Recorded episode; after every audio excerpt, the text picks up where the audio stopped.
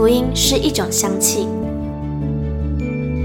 看不见、摸不着，却在行过死荫幽谷之地时，迎来阵阵清香气息。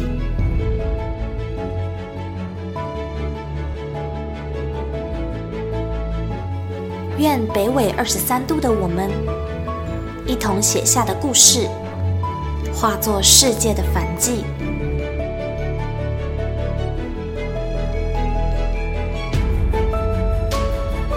邀请您与我们一同将这香气献上给那坐在至高宝座上的君王。N 度二十三宣教学。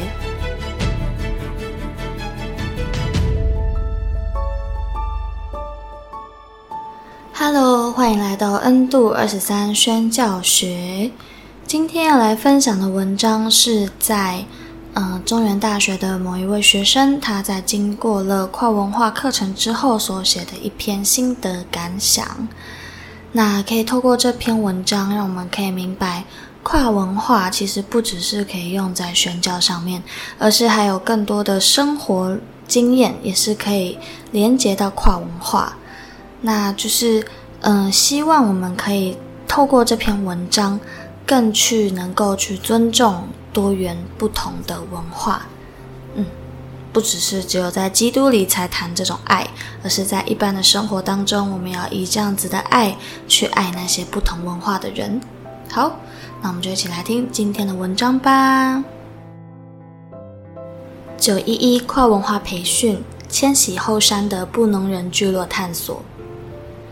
星期五晚上十一点三十分的火车，前往花莲瑞穗火车站。我们或许是太过期待，已压过睡眠欲望。瑞穗天空还没亮，就带着厚重行李及一夜没睡的身体，准备开启后山秘境寻根，认识布农族。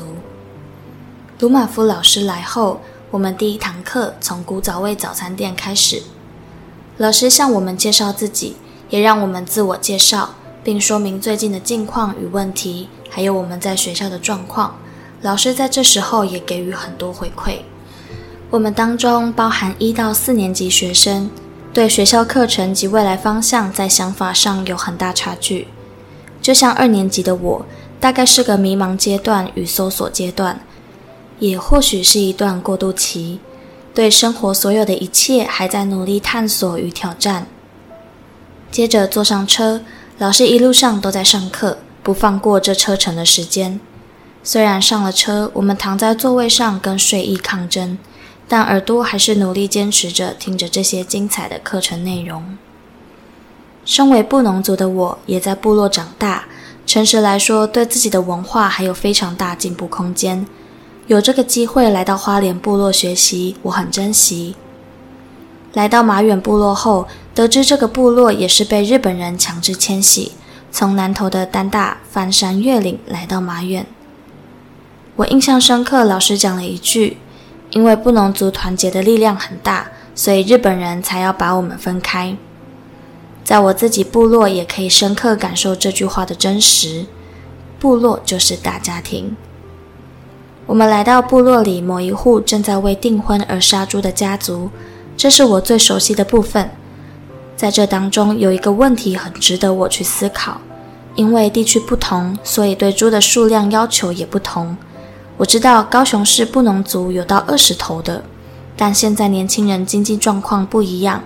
就像那天一位阿姨所说，结婚是要快乐的，要依他们的经济状况来决定，不需要为了面子而让这段婚姻由负债开始。就像老人家常说，够就好。我也从中发现，不管是我的部落还是马远部落，在杀猪的时刻几乎看不见年轻人踪影。那杀猪的文化该由谁来传承呢？到了老师的九一一基地，开始砍柴、生火、搭建帐篷等等。很可惜，由于大雨不断，让我们提早结束这堂课。但我们还是在这当中快乐学习。所做的这件事，就是我们在学校课堂中学习过的，如今把它用出来，非常有趣。当看见他们族人正努力往文化培训与观光的路发展时，我很感动。加上老师说这是刚起步，就认真觉得他们很积极地将自己部落的特色保存。很有趣的地方是有安排了传统歌谣的传颂，在练习时他们还有些小争吵，但我想这是一个团体中必须发生的，因为在磨合后会有成长。令我最感动的是，在这些努力为部落的一群人，都年事已高，还有一个九十六岁的阿公在其中，从他脸上可看出岁月痕迹及丰富故事。光荣地将布农族的文化传承，也向外人分享布农文化的美丽，是年轻人值得学习的精神。后来，我们到瑞穗牧场上最后一堂课，我觉得最有价值的时刻。这地方是原住民保留地，有萨奇莱雅族、阿美族、布农族的历史故事。老师也提出一个问题，让我们思考：如果是你会怎么经营这块地？我想这个问题有点沉重，但又非常实际。我们如何将原住民的要素加入在这地方？其中有人分享到，将这块土地有关的原住民文化历史展示出来，将某块地种植原住民的传统作物等。这些提议我都很喜欢，但要能够成功说服上面的人，前置作业是必须要做得非常足够和完善。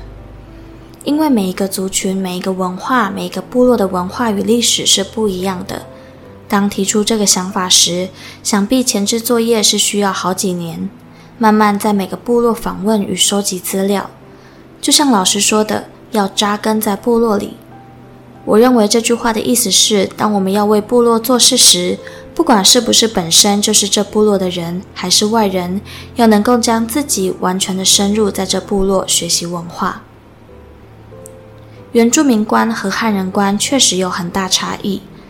假如经营瑞穗牧场的人和原住民族人沟通时，要如何将各自想法呈现出来？我想在这个沟通中，如果能学习原住民文化，并用原住民族人能够理解的方式，作为族人和瑞穗牧场沟通的桥梁，让原住民能够有机会为自己发声，也能让瑞穗牧场或官员理解原住民的观点与文化背景。在这堂课程中，我也回头看看自己的部落，发现我的部落不管在哪方面都走得很前面。就像我们观光已经算完整的，有民宿、露营区、风味餐、文化艺术团、体验传统技艺、猎人步道等。我也发现我部落的人力算是足够，没有严重的年轻人外流，壮年人也都陆陆续续回到部落发展，有农业、服务业等。所以观光带给我们部落许多工作机会。在观光这部分，我觉得有些缺点，就像当有一些比较不礼貌的游客时，就会带给族人不尊敬或不舒服的感受。我也期望在发展观光时，部落不要出现什么高楼大厦，希望能够将更多部落特色、族群文化加入在观光里，像是民宿设计，如果让这些民宿加入原住民元素。或许能够让整体更有特色。这次的体验虽然很累，因为没有睡觉，一路上的课也非常充实。天气的不美丽却带给我们不一样的课程经验，从中也反问自己问题，带给我们很多思考的课程，非常有趣和具有意义。